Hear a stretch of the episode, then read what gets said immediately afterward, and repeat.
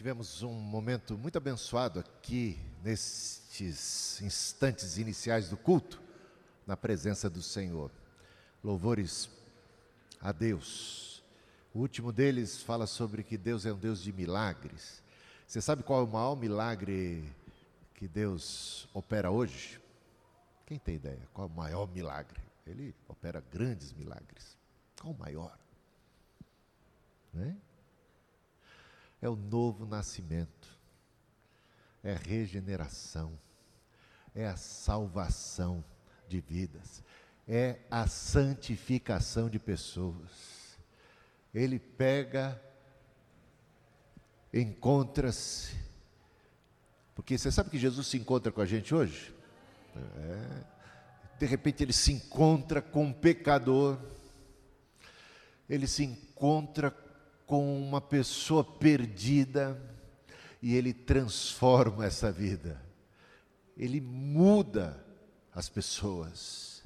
Jesus tem um poder extraordinário de mudar, de transformar o rumo da vida, de transformar o coração, de transformar bandido em gente honesta, mentiroso em gente que fala a verdade, adúlteros em pessoas fiéis e confiáveis. Ele é poderosíssimo e ele atua e ele está aqui nessa noite. Esse é o milagre predileto dele, hein? Ele transforma o coração, a mente, a alma, ele purifica nossos lábios, ele purifica o nosso pensamento, ele apruma a nossa caminhada. Que Jesus maravilhoso é esse nosso. E como é que ele faz isso? E a gente vai falar sobre santificação. E aí eu lancei o desafio para vocês, me apresentem questões que vocês têm a respeito de santificação, dúvidas, é, querem entender um determinado aspecto, ou talvez um versículo, ou alguma coisa que está um pouco confusa. E, e nove perguntas foram levantadas. Nove, eu vou procurar agora, né, com a ajuda de Deus, das Escrituras, vou colar. Vou colar da Bíblia. Sabe que eu não sou muito original, não. Tudo eu procuro aprender de Deus, das Escrituras. Vamos lá, vamos ver o que, que, o, que, que o Senhor diz e pedir auxílio do Espírito Santo para entender bem né, a palavra de Deus. Então, com a ajuda das Escrituras Sagradas, vou tentar responder a cada uma das perguntas. Claro, vou fazer isso de maneira sucinta. Espero, no decorrer da semana, responder as perguntas de maneira mais, digamos assim, detalhada. Mas agora, dar uma, um panorama geral, porque senão a gente ia levar muito tempo, né? Para não levar muito tempo. Eu vou começar com a pergunta do Walter porque ela diz respeito à primeira parte da pergunta do Walter, depois a segunda parte já cola com uma outra questão, então já, já juntei com uma outra questão que vai vir mais adiante. Mas a primeira pergunta que o Walter fez é: o que é a santificação? O que é a verdadeira santidade? Gente, vou dizer uma coisa para vocês: a gente tem que começar esse tema entendendo que só Deus é santo. Há um sentido em que só Deus é santo. E ele é santo no sentido que ele é distinto de tudo mais na criação. Ele é exaltado, elevado. Aliás, a palavra que melhor define a Deus é Deus é santo. A gente chama até o Espírito do Espírito Santo. O Senhor é santo e só Deus é santo. Nesse sentido, só Ele é santo. Mas Ele criou seres humanos também puros, inocentes, perfeitos. E tinha um relacionamento muito íntimo com os seres humanos. Você lê lá o relato do Gênesis, do paraíso, e é dito que antes do homem pecar, Deus todo dia visitava de maneira muito, digamos assim, mais pessoal, personalizada, Adão e Eva no jardim do Éden. Todos os dias ele vinha e ele passeava pelo jardim e ele tinha comunhão com o homem. Uma comunhão assim, tete a tete, uma intimidade. Porque o homem era santo, no sentido derivado, criado por Deus e também santificado ainda mais nesse relacionamento. Só que o homem, criado à imagem e semelhança de Deus, decidiu usar sua liberdade para rebelar-se contra Deus e pecou. E o pecado causou separação entre o homem e Deus. O homem foi expulso do paraíso. Expulso do paraíso. Veja só o que diz o texto: que mesmo antes de ser expulso, quando o homem pecou e Deus visitou, como fazia de costume o jardim, encontrou o homem escondendo-se de Deus. Por que é que o homem estava escondendo-se de Deus? Por causa da santidade divina e porque ele se sentia pecador e percebia que não dava mais para ter aquela comunhão, aquele relacionamento com Deus, ele tinha agora medo do juízo, da santidade divina, por estar no estado pecaminoso, sentia a culpa. Agora, Deus olhou e Deus não condenou a, e matou o homem Deus deu uma colher de chá tremenda para o homem. Ele cobre a nudez do homem, ele faz vestes, mata um animal, faz vestes. Então, tudo isso mostra uma ação benigna da parte de Deus para resolver um problema grave que aconteceu. Mas o homem é expulso por causa do pecado. Agora, tem uma promessa que a gente encontra lá em Levíticos, capítulo 26, versículo 12, Deus prometendo: andarei entre vocês e serei o seu Deus. Andarei entre vocês e serei o seu Deus. Andarei entre vocês assim como fazia antes do pecado. Como Deus pode andar entre nós? Como podemos voltar a ter essa comunhão? A ideia de Deus ser santo, isso implica num mistério e num distanciamento. E agora, com o pecado, a gente se sente tão separado de Deus. Quando Moisés tem um encontro com Deus, o que, que acontece? Moisés recebe, ouve a voz de Deus e essa voz já o adverte: tira a sandália dos teus pés, porque o lugar onde pisas é santo. Não é que o local era sagrado, é que a presença de Deus tornou o local sagrado. Agora era sagrado porque Deus ali se apresentava. E então todo cuidado com a presença de Deus, todo um preparo para estar na presença de Deus, quase um cerimonial de purificação se faz necessário para estar na presença de Deus. Agora, lembre-se de Isaías quando ele entra no templo e tem uma visão, e nessa visão ele se vê diante de Deus, ele percebe Deus exaltado num alto, elevadíssimo, sublime trono. Ele treme na base e diz: Ai de mim que vou perecendo, porque eu sou um homem pecador de lábios impuros e os meus olhos têm visto a Deus, eu não posso subsistir diante de Deus da base da minha própria justiça, eu sou pecador, e ele está sendo ali consumido pela visão de Deus. Não há quem possa ver a Deus como ser humano e continuar vivo, diz a Bíblia.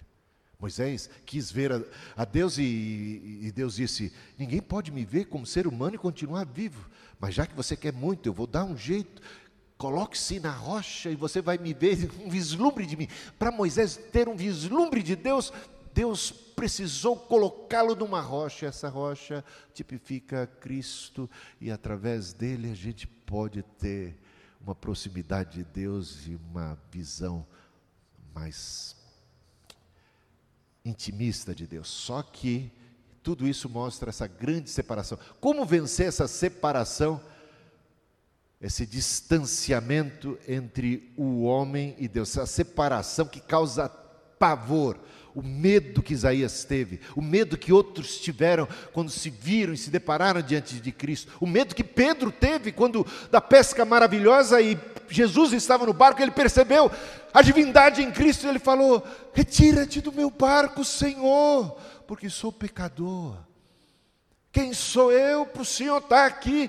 Quando ele percebe o divino, ele se assusta e cada um de nós, eu já tenho, já tive experiências com essa presença de Deus, e eu digo para vocês, a presença de Deus é ao mesmo tempo assustadora e fascinante. Assustadora e fascinante, essas duas coisas. Ela nos atrai, mas ela também nos repele. É um medo e é um fascínio, uma atração, mas ao mesmo tempo um medo. Causa pavor. Se de repente hoje fosse o dia da volta de Cristo e os céus fossem abertos e nós pudéssemos ver neste exato momento Cristo vindo sobre as nuvens do céu, qual seria a sua reação? Chegou o momento. É Ele aqui agora. De pega assim, mas Jesus nem mandou recado, de surpresa. Como estou? E de repente nos vemos, não muito diferente, né? de Isaías, muitos. Agora, como superar? Como é que se supera esse distanciamento, essa separação? Através da desacralização de Deus? Não. Mas através da santificação e da purificação do homem.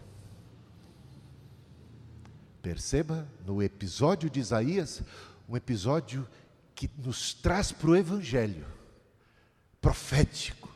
O que, que aconteceu com Isaías? Pecador sendo ali consumido pelo peso da presença de Deus, da sua santidade, gritando por misericórdia, Deus providencia uma brasa viva tirada do altar, um fogo que se aplica à sua boca, que purifica seus lábios, e pode ele estar e continuar vivo na presença de Deus e conversar com com o nosso Pai Celestial. Como isso é possível?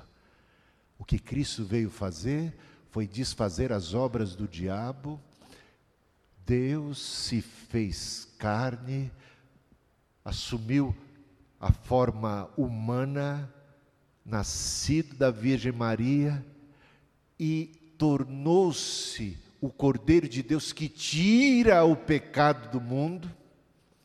Seu sangue nos purifica de todo pecado, temos em Cristo e na cruz a justificação, os pecados ele carregou na cruz, então somos declarados limpos, ainda que pecadores, de repente ele carregou a culpa do pecado, somos justificados, mas não apenas termina e para por aí a obra de, de salvação, a nossa salvação é muito grande.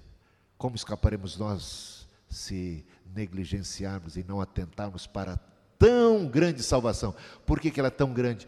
Porque Jesus não apenas nos perdoa os pecados, não apenas nos justifica, mas Ele nos santifica, Ele nos regenera, Ele nos dá um novo coração, Ele nos dá do seu espírito, ele nos lava e Ele nos capacita. Não é apenas uma obra de Deus em Cristo na cruz a favor de nós, nos justificando e nos perdoando, é uma obra de Deus dentro de nós. Gente, isso é um milagre. Muda o ser. Deu-nos o poder de sermos feitos filhos de Deus. Repare bem, feitos e não apenas chamados, denominados, declarados. Não é apenas uma santidade que nos é imputada, declarada, não é apenas um título que recebemos, não é apenas a absolvição da culpa, mas é uma participação na natureza divina. Isto é uma restauração da imago Dei, Deus em Cristo nos reconciliando com Deus, ministério da reconciliação e podemos agora caminhar com Jesus. A santidade que nós temos é relacional. É desse relacionamento com Cristo, é Deus em nós. A gente pode dizer não mais eu, mas Cristo vive em mim. Eu sou agora templo do Espírito Santo. Onde é que Deus habitava? Onde é que Deus habita? Agora pode habitar no meu corpo. Pode agora purificar. É isso aí. Para começar, então, já diria que a santidade é isso. É a capacidade restaurada por Deus, operação do Espírito Santo, que nos capacita agora a viver em novidade de vida, viver uma nova vida, tá bom? Vamos para outra pergunta, agora é o da Núbia, que ela pergunta sobre a inteira santificação, né? Por quê? Porque tem textos bíblicos, como o de Tessalonicenses, né? que todo o seu corpo, alma e espírito sejam plenamente santificados e tal. Ah, vamos ver a pergunta em si. Ela diz assim: significa que chegaremos a uma plenitude de santo, ou seja, não pecaremos mais? Mas como é santo aquele que vos chamou, sede vós também santos, ela cita o versículo aqui, em toda a vossa maneira de viver, porquanto está escrito, sede santos, porque eu sou santo. 1 Pedro, capítulo 1, versículos 15 e 16. E aí, tem uma outra pergunta, parece. Também, com base nesse versículo, podemos entender que a inteira santificação é um estilo de vida. Ah, olha, aí a gente vai ver essa dinâmica. A primeira epístola de João ajuda bastante a entender. Olha, as declarações de João parecem até contraditórias. Primeiramente, ele diz assim, no capítulo 1: Se dissermos que não temos pecado algum, somos o quê? Mentirosos. Se alguém disser que já chegou no estágio de impecabilidade, mente, porque não é desse jeito, não é dessa forma. Ainda estamos num corpo mortal e corruptível, suscetível a inúmeras tentações, fraquezas, debilidades do nosso ser humano, ainda aspiramos e aguardamos um corpo mortal, imortal, incorruptível, para onde não mais suscetível às tentações. Mas agora tem dentro de nós uma luta ainda, mesmo novos convertidos, mesmo com um novo coração, mesmo renovados no espírito, lavados, mesmo com toda a armadura de Deus, há uma batalha a ser batalhada. Ah, e a gente percebe dentro de nós aquele velho homem, o Adão, né, que foi crucificado ali na cruz, tentando, vez por outra, quase sempre, desprender-se da cruz.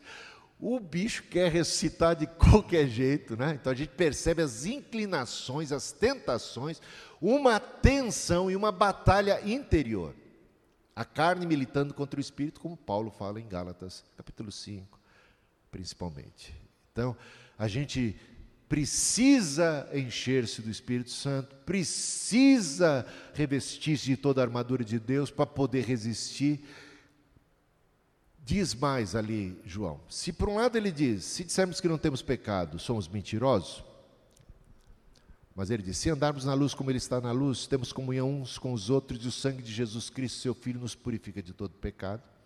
Dá até entender que o andar na luz ali não é uma condição de impecabilidade, é um seguir a Cristo. E nessa caminhada pode ser que, vez por outra, incorramos em tropeços, mas se confessarmos os nossos pecados, Ele diz: Deus é fiel e justo para nos perdoar os pecados e nos purificar de toda injustiça. Diz mais: Estas coisas vos escrevo para que não pequeis. Portanto, não pecar é um alvo, é uma ação. Por exemplo, o apóstolo está escrevendo e agindo de modo a ajudar os cristãos a não pecar, e portanto, não pecar é uma possibilidade, é um alvo.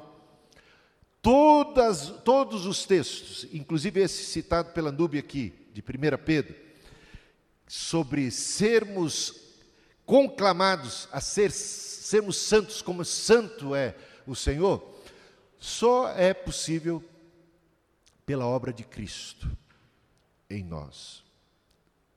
Humanamente falando, estamos fadados ao fracasso, mas aquilo, aquilo que é impossível para os homens é possível para Deus.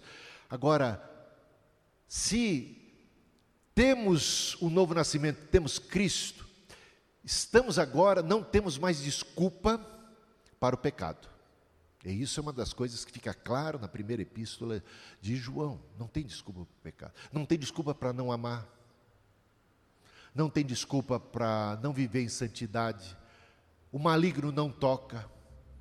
Jovens, eu vos escrevi porque sois fortes. A palavra de Deus está em vós e tendes vencido o maligno. Então você tem uma força divina, capacitadora, para vencer a tentação. E Cristo tornou-se então o protótipo de todo homem, o varão perfeito.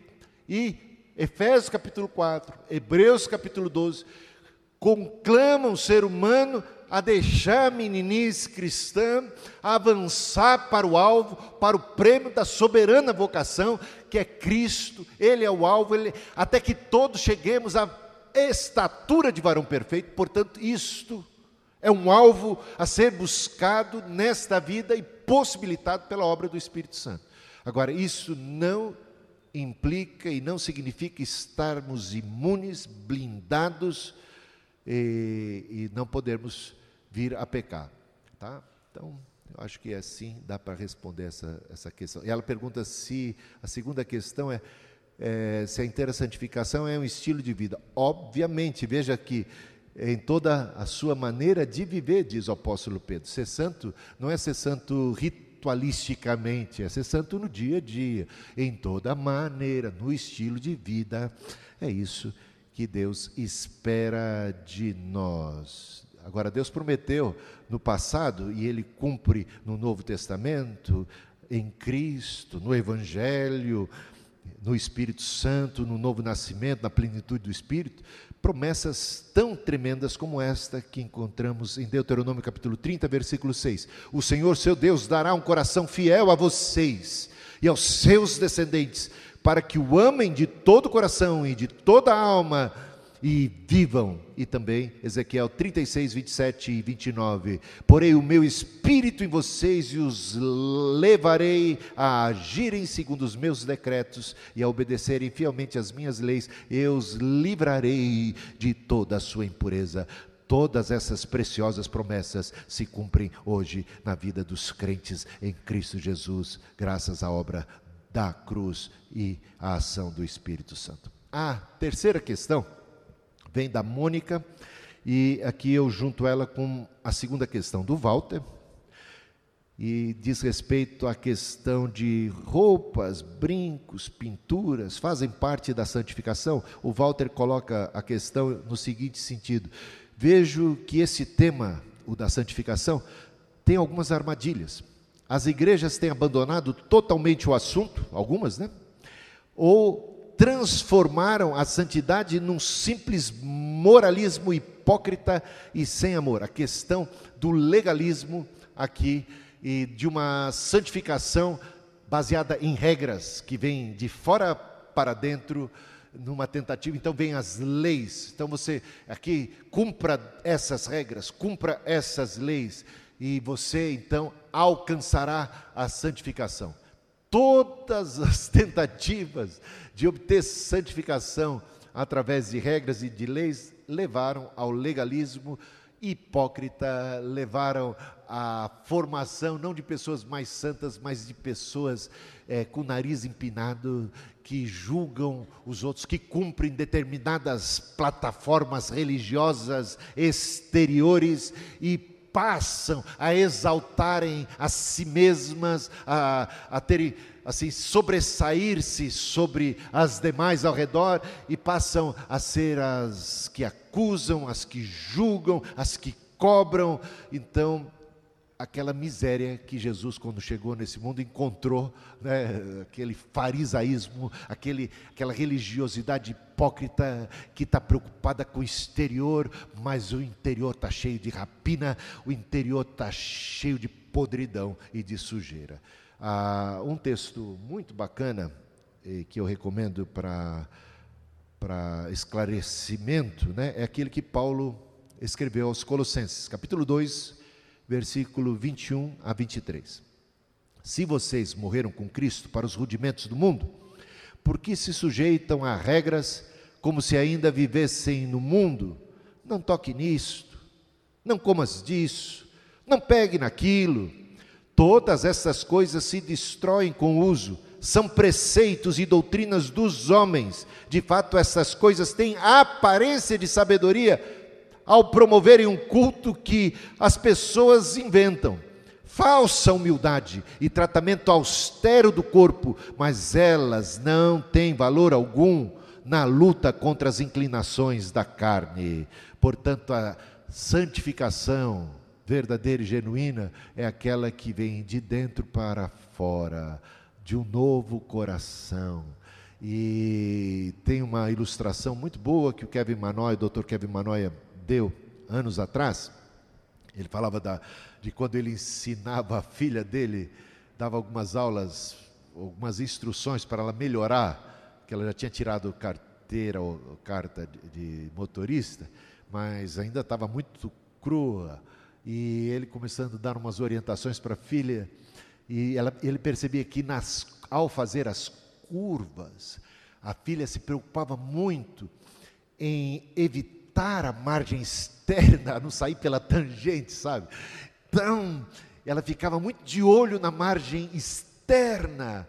E ele começou a dizer para ela: olha, motoristas mais experientes aprenderam que ao fazer a curva, o nosso olho deve estar muito mais voltado para a margem interna. Em vez de nos preocuparmos em manter distância da margem externa, preocupe-se em manter proximidade com a margem interna. Gente, olha o que a Bíblia diz olhando firmemente para o autor e consumador da nossa fé.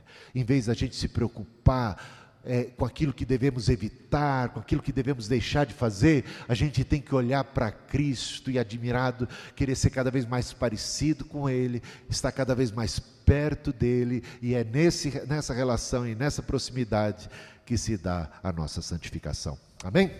Vamos para a quarta questão. É da Júlia. A Júlia colocou acho que duas questões aqui. Ah, em Mateus 5,48, Jesus diz: Portanto, sede vós perfeitos, como é perfeito o vosso Pai que está nos céus. Ora, não somos santificados pela graça e não por obras? Boa pergunta da Júlia, hein? Então, Jesus não estaria aqui se contradizendo? Se o Evangelho propõe salvação pela graça, essas palavras de Cristo, sede perfeitos como é perfeito o vosso Pai que está nos céus, estariam apontando para um caminho de obras? É a pergunta que ela faz. Fica difícil compreender. Aí, outra questão. Outra dúvida quanto à santificação. Ser santo sem pecado significa nascer de novo, limpeza espiritual? É pela fé, Efésios 2, 8, 8 mas abarca as obras, Mateus 6, 14 e 15, mostra o condicionamento do perdão ou estou errada? Bastante pergunta aqui, né? Ai, olha, eu vou dizer uma coisa para você. Cadê a Júlia? A Júlia está aqui? Ah, hoje ela não pôde, é verdade. Ela até comunicou que, que não poderia estar hoje. Mas você que está, ela deve estar tá ouvindo lá em casa, está né? Tá sendo transmitido ao vivo o culto, e depois também vai ser gravado, ela vai poder ouvir. Então, para a Júlia e para todo mundo que tem dúvida a esse respeito, a salvação e a própria santificação, é obra da graça de Deus, é, é Deus em nós. É Deus em nós. Olha, o processo de santificação não é o processo de uma pessoa iníqua tentando tornar-se santa. O processo de santificação começa na regeneração. É uma pessoa que já recebeu um novo coração que já recebeu a mente de Cristo, que já recebeu, que tem o Espírito de Deus, que tem a palavra, que tem essa força, que está sendo agora conclamado com esta ajuda, com esta força, a ser semelhante, a seguir as pisadas de Cristo. Tem tantos textos da Bíblia. Sede imitadores de Deus como filhos amados que vocês são, sede imitadores de Deus. Paulo diz: sede meus imitadores como eu sou de Cristo. Então, ser perfeito como perfeito é o Pai Celestial, mas como? Quem sou eu? Está longe, fora de cogitação. Mas é poder do Espírito Santo em nós, é pela graça de Deus. Cristo é nossa santificação, Ele é nossa santificação. Ele vai viver em nós, é a nossa identificação com Cristo, é a nossa comunhão com Ele que nos santifica.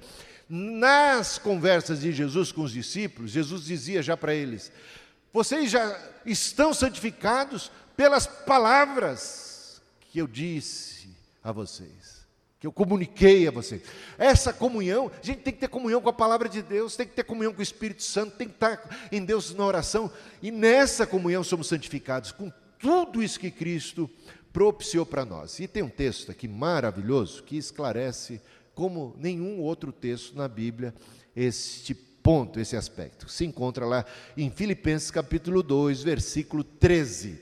Porque se diz: "Desenvolvei a vossa salvação com temor e tremor". Parece o quê? Salvação pelas obras. Eu vou desenvolver, eu vou, eu vou trabalhar minha salvação, eu vou desenvolver minha salvação. E isso, então, parece salvação pelas obras. Mas calma, o versículo 12 é seguido do versículo 13. Eu não sei se vocês sabem disso, o 13 vem depois do 12. Dá uma lida no 13 também, porque o 13 diz: Porque é Ele, Deus, quem opera em nós tanto querer como o realizar. Portanto, de Deus vem o querer, o, o aspirar, sermos como Cristo. E de Deus vem o que? O poder para tanto.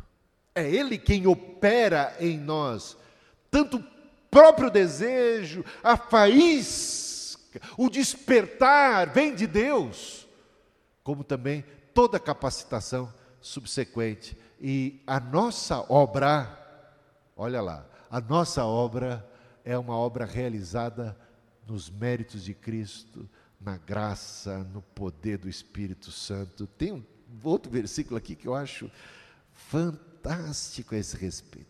Conhece Provérbios capítulo 21, versículo 31? Provérbios 21, 31.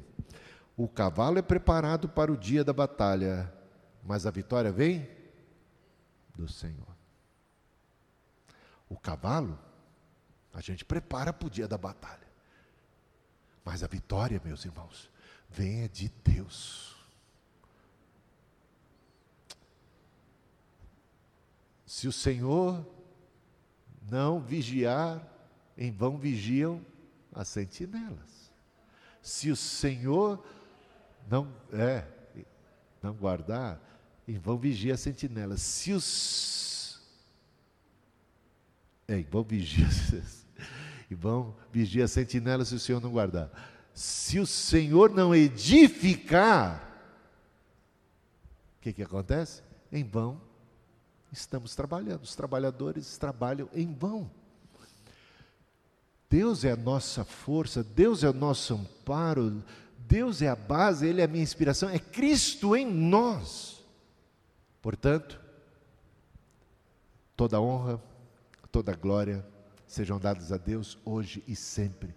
Sem mim, disse Jesus, nada podeis fazer. Sem mim, nada, absolutamente nada podeis fazer. Deixa eu ver se tem mais alguma questão dela aqui. Então, nascer de novo, é, eu, eu, eu, concordo, é isso aí. A obra de Cristo é pela fé, pela graça e abarca as boas obras.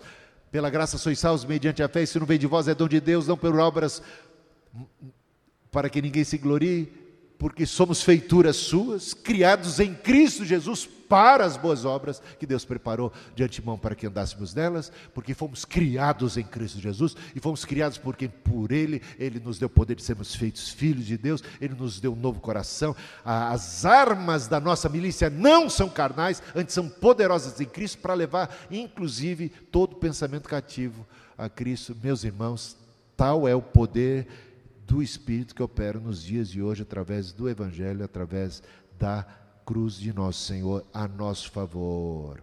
Amém? Bom, tem tanto texto mais aqui, mas vamos para frente, né? Só essa questão da Júlia aqui, tem tanta coisa que eu escrevi, mas não vai dar para falar agora, não. Vamos lá. Samuel. Pastor Samuel colocou o seguinte: às vezes parece que subimos dois degraus, mas depois descemos três. Porque.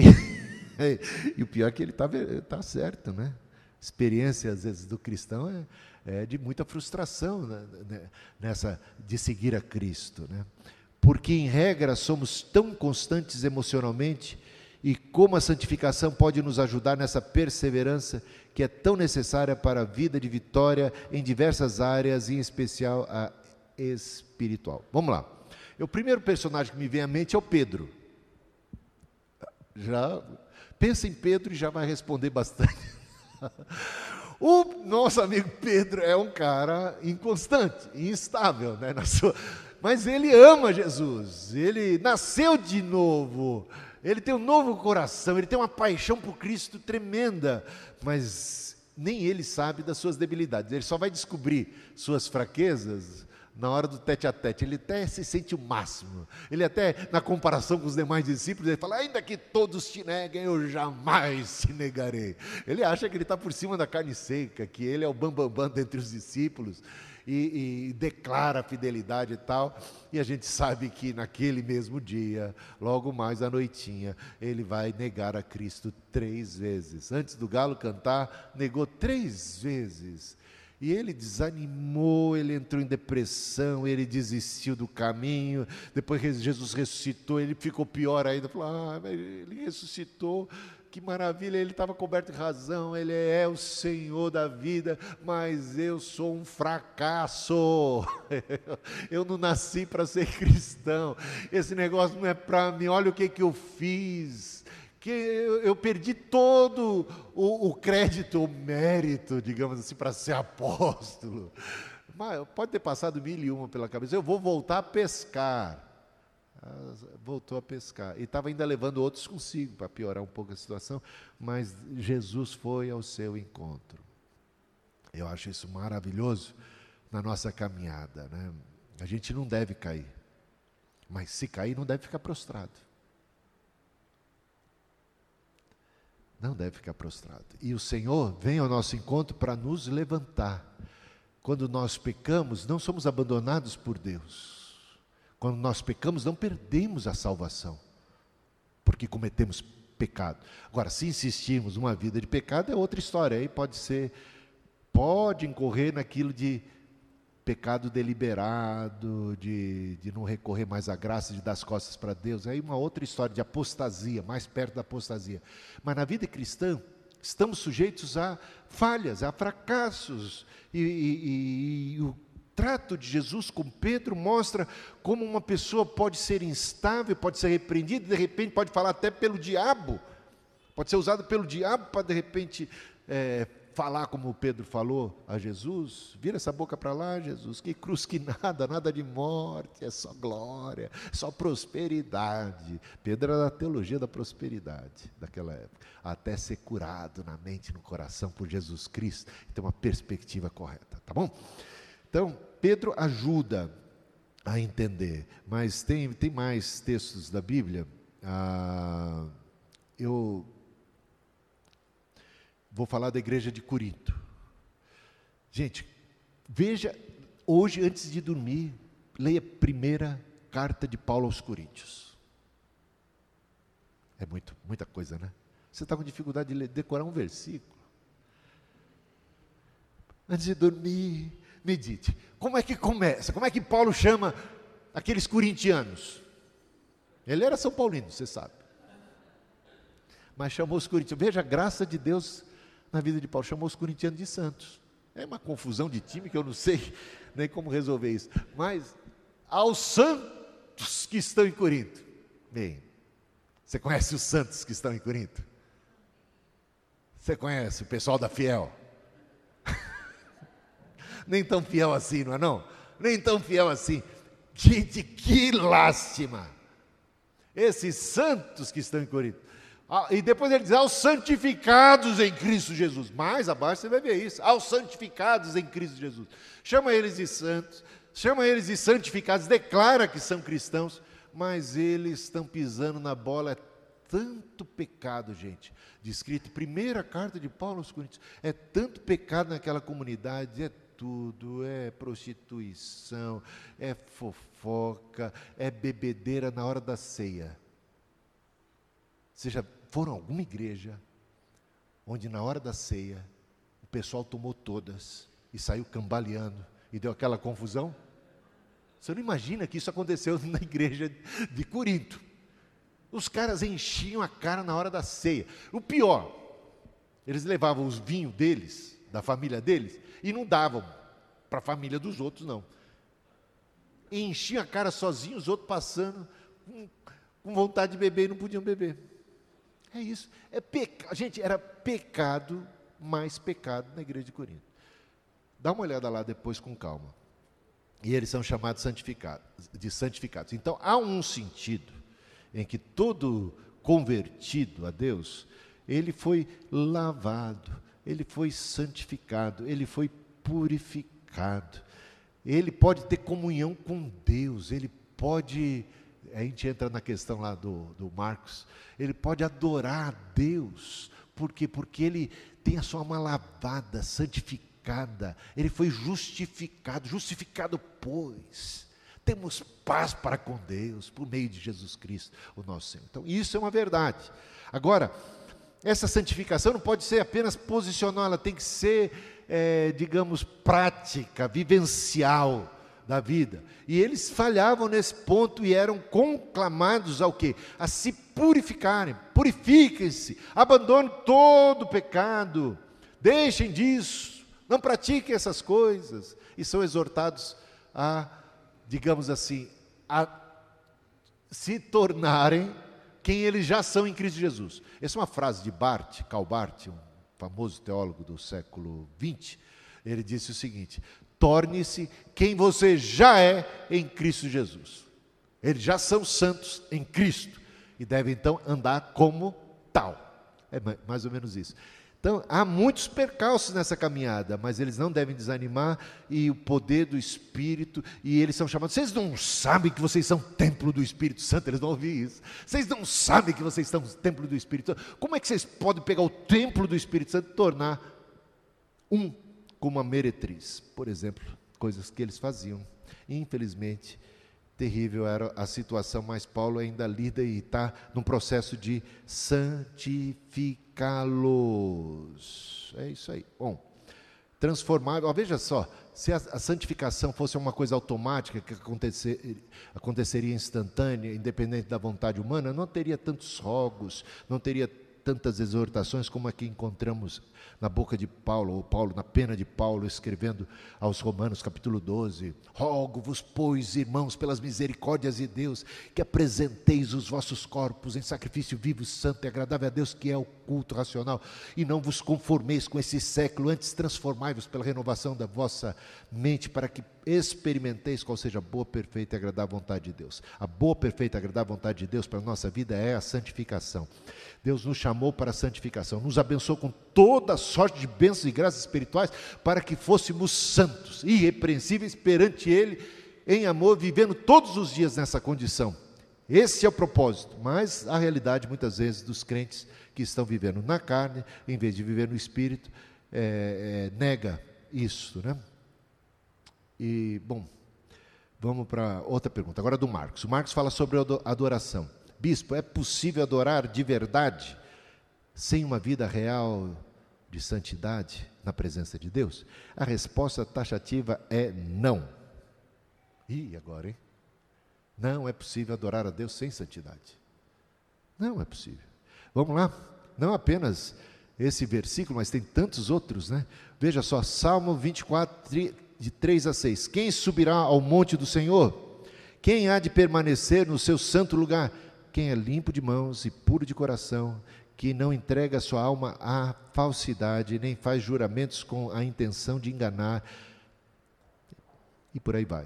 Isaías 1,13. Não me tragam mais ofertas vãs, o incenso é para mim abominação, e também as festas da lua nova, os sábados e as convocações das assembleias. Não posso suportar iniquidade associada à reunião solene. Quem disse isso? Deus. Hipocrisia. Pecaminosidade. Não pense. O que que Deus, o que que Paulo diz que os homens devem erguer? Levantem mãos santas. Então, se queremos adorar a Deus, é meio o seguinte: a gente não pode adorar a dois senhores. Não podemos servir a dois senhores. Se dissermos que amamos a Deus, mas somos infiéis a Ele, essa nossa declaração de amor de nada vale. A gente tem que cair a ficha para essa realidade. Não dá para eu adorar a Deus de maneira significativa com hipocrisia, com falsidade. Quando as palavras da minha boca não são a expressão sincera do meu coração quando eu estou com o coração dividido, com a mente dividida, quando eu tenho outros interesses, quando eu amo mais o mundo, quando eu não ameis o mundo, nem as coisas que há no mundo, porque a amizade, o amor ao mundo é uma inimizade em relação a Deus. São incompatíveis, a gente tem que entender isso definitivamente. Então, senão o nosso culto vai ser um culto de palavras vãs. Não pode, diz o Senhor, não posso suportar a iniquidade associada à adoração.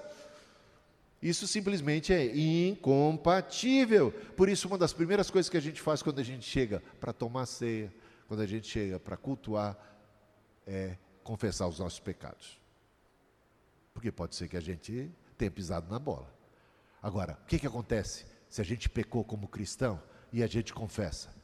De verdade um coração contrito, um coração quebrantado, Deus não rejeita jamais.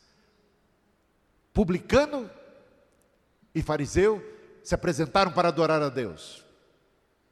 O fariseu bateu no peito e disse: Senhor, tu sabes como tenho me portado, como tenho sido santo, como tenho feito isso e aquilo, aquilo outro, e rasgou a seda para o lado dele mesmo.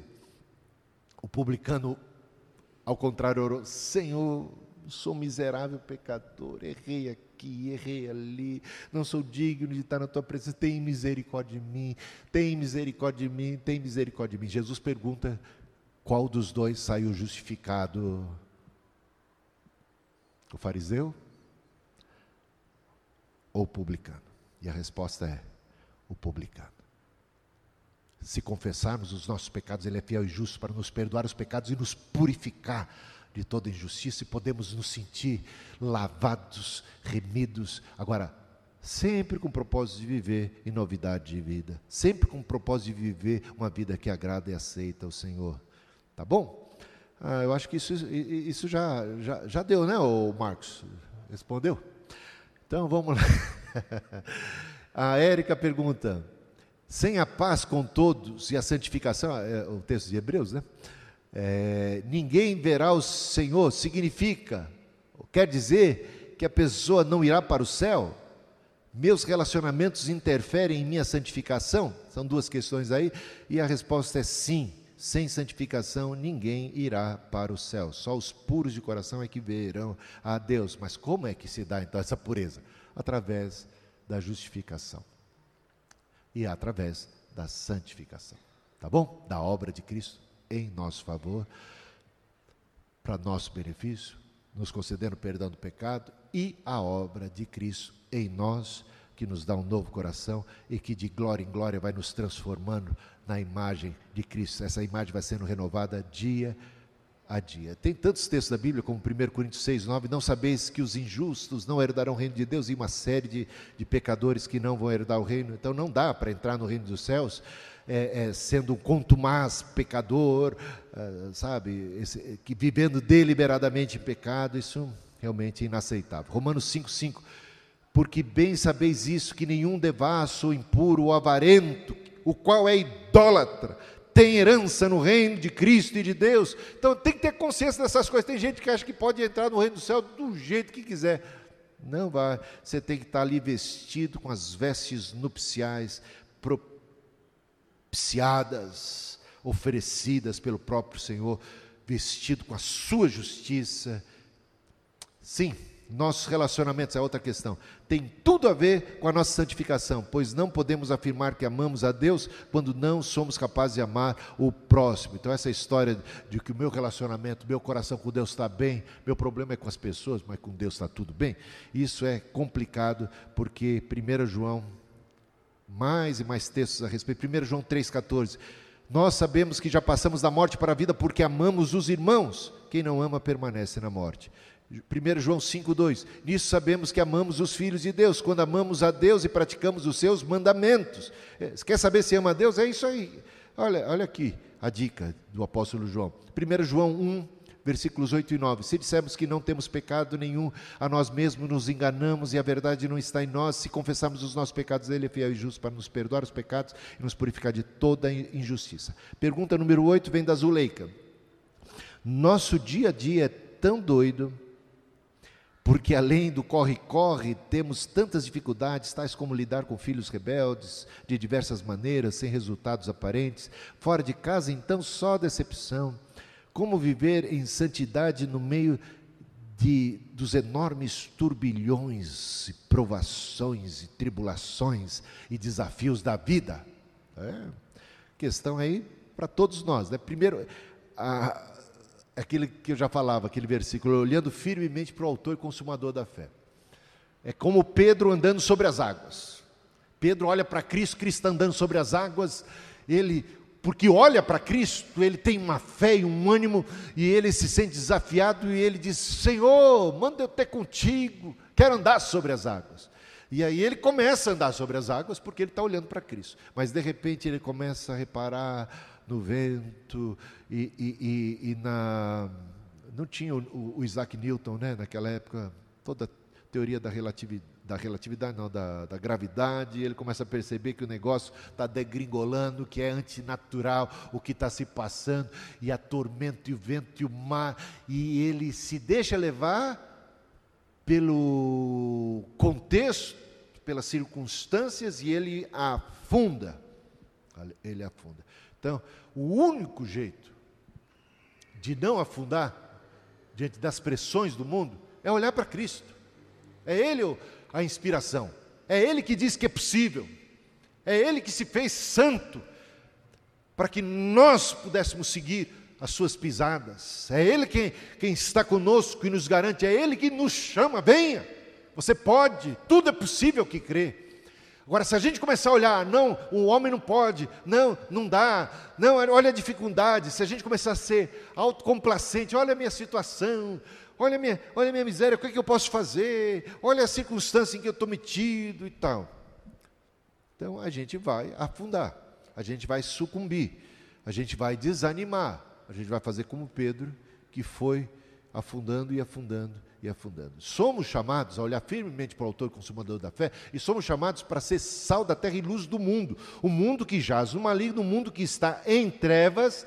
Cristo diz: Eu quero que vocês sejam a luz do mundo. Envia gente, às vezes, como ovelhas para o meio do, do, do, dos lobos.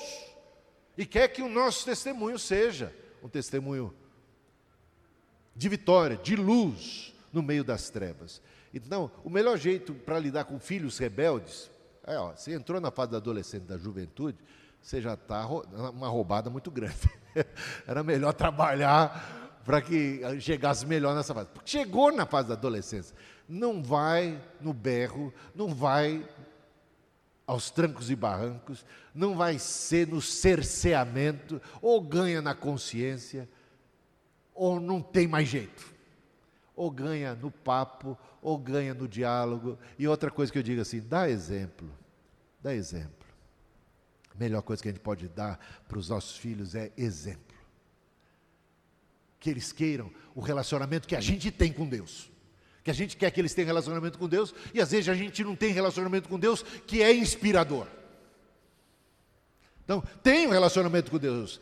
É, viva o Evangelho tem o fruto do Espírito, que é amor, alegria, paz, contentamento. Viva isso. E eu vou te dizer, ainda que seu filho se rebele, faça como fez o filho pródigo, um dia ele vai se lembrar da casa do pai.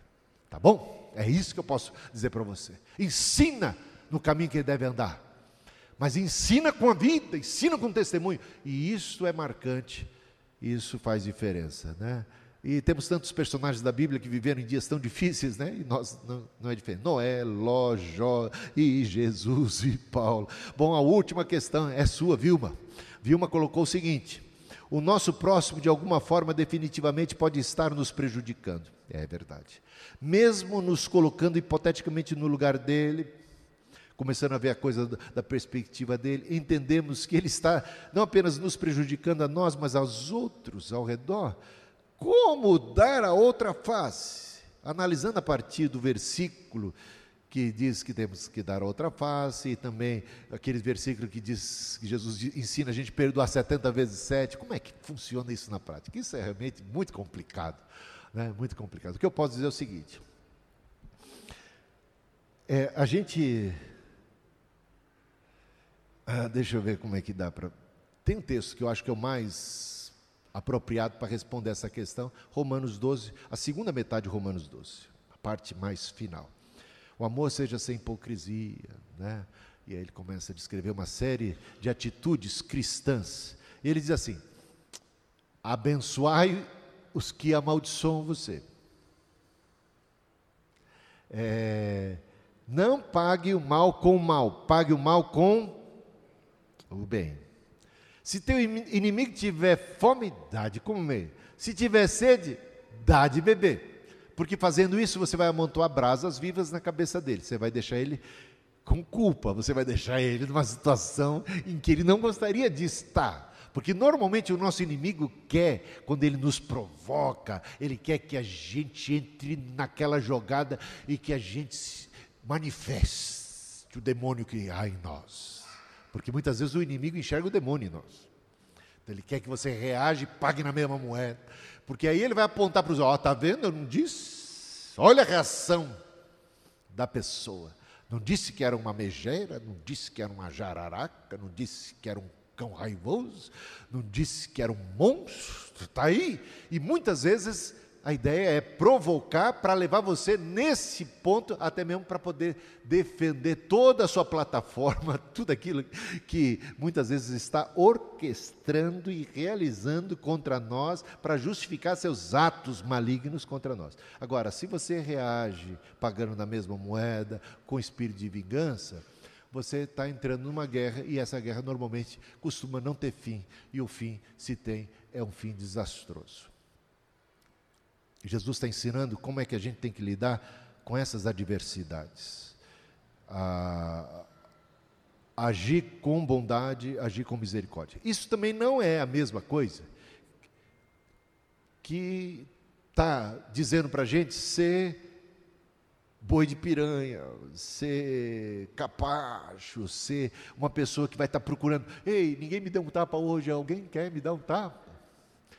Né? Você vai lá, cadê meu inimigo? Onde é que ele está?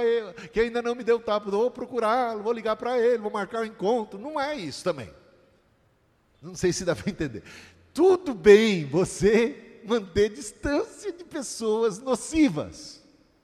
Tudo bem você manter distância de pessoas agressivas. Não há problema. Agora, quando de repente você já se viu por exemplo, a gente tem que se proteger e se guardar do, do assalto, do ladrão. Mas se de repente chega o ladrão, você está sendo assaltado, aí eu acho que a palavra de Jesus tem muita sabedoria. Não reaja, não resista ao perverso, né? Procura, sabe, é, faz o bem até para ele se. Olha, você esqueceu, eu tenho mais um negócio aqui no meu bolso aqui. Você ainda não levou. Não sei, eu acho que uma atitude assim vai deixar o ladrão muito surpreso. Mas ah, a ideia não é, não, eu não tenho que conviver necessariamente com ladrões, mas às vezes a gente vai ter que colocar isso em prática no contexto da família, no contexto do ambiente de trabalho, convivendo com pessoas que a gente às vezes não escolhe e tal. Então, a atitude cristã, experimenta. Provai bem de que o Senhor é bom. Esses conselhos de Deus são muito sábeis e às vezes a gente lucra muito mais agindo assim do que de outra forma. Certamente eu tenho muitos testemunhos para dar nesse sentido, mas o tempo acabou. Está encerrada a mensagem de hoje. Mas eu queria cantar com vocês. Eu até eu, eu gostei dos cantos que foram escolhidos hoje, porque todos caminharam muito bem nessa. Pode o Ministério de Louvor assumir o, o lugar ali? Olha quanta, quanta canção bacana. Tem aquela, tu me amas como eu sou, mas não me deixas como estou. É isso. Amo o pecador, mas não amo o pecado e transforma. Agora, quero que a gente cante aquela, tu és meu amigo. Tua presença é o que eu mais preciso. Alguma coisa assim, tá? Vamos, vamos ficar em pé? Vamos ter um momento de oração, louvor nesta hora.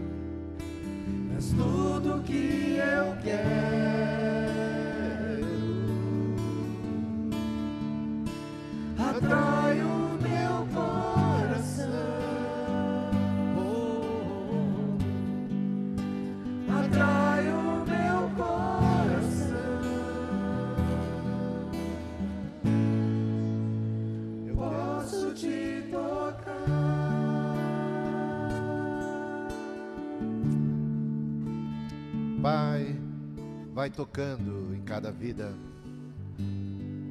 O Senhor Jesus é fascinante. O ser mais incrível que pisou a face da terra, mais santo dentre todos. E ele não veio para julgar, ele veio para salvar. Ele, o ser mais santo, não tinha um olhar esmagador, recriminador e julgador. Ele, o mais santo, tinha um olhar de compaixão para com os pecadores, um olhar de empatia, um olhar de amor. E ele atraiu os pecadores a si, ele atraiu o mundo a si, ele nos atrai hoje e ele nos fascina. Senhor, tu és fascinante, tu és tremendo. Oh, tua atitude, o teu agir e o teu falar são inigualáveis. E o teu poder, teu poder de curar, o teu poder de transformar pescadores de homens, de peixes em pescadores de homens, de pessoas pecadoras em pessoas santas, de mudar o curso da história e da vida. O Senhor opera um novo coração, o Senhor opera regeneração, o Senhor atrai o nosso coração, o Senhor atrai a nossa vida. Oh, Senhor, como é boa a tua presença. Opera hoje, santifica os corações, traz a ciência, traz a revelação traga o discernimento, ó Deus, da tua boa, perfeita e agradável vontade, que haja corações contritos, que haja corações arrependidos, que haja confissão de pecados na tua presença, que haja o desejo sincero de ser como o Senhor é. Mais uma vez, louvemos ao Senhor na beleza da sua santidade. Tu és minha vida,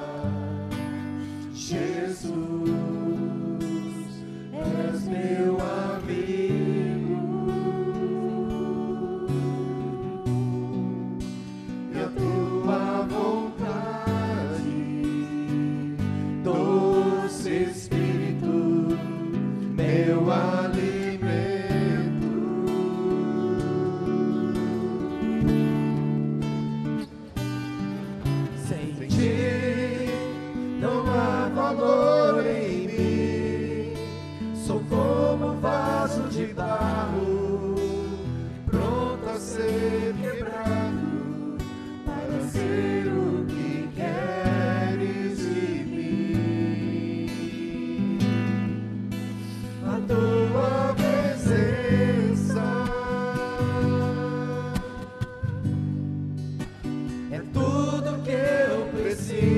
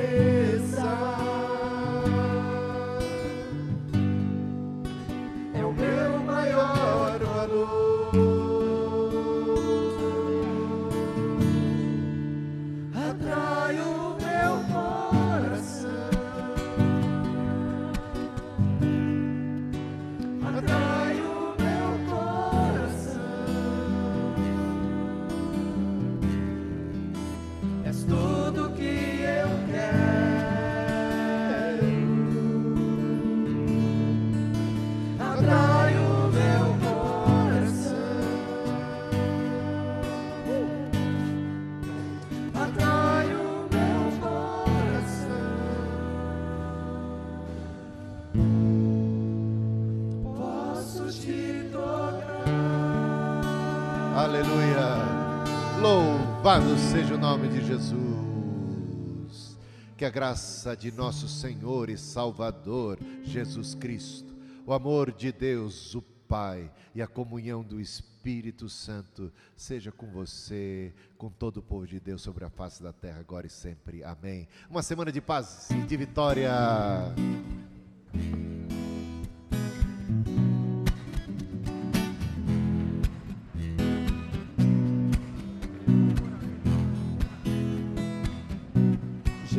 responder. Quem beber dessa água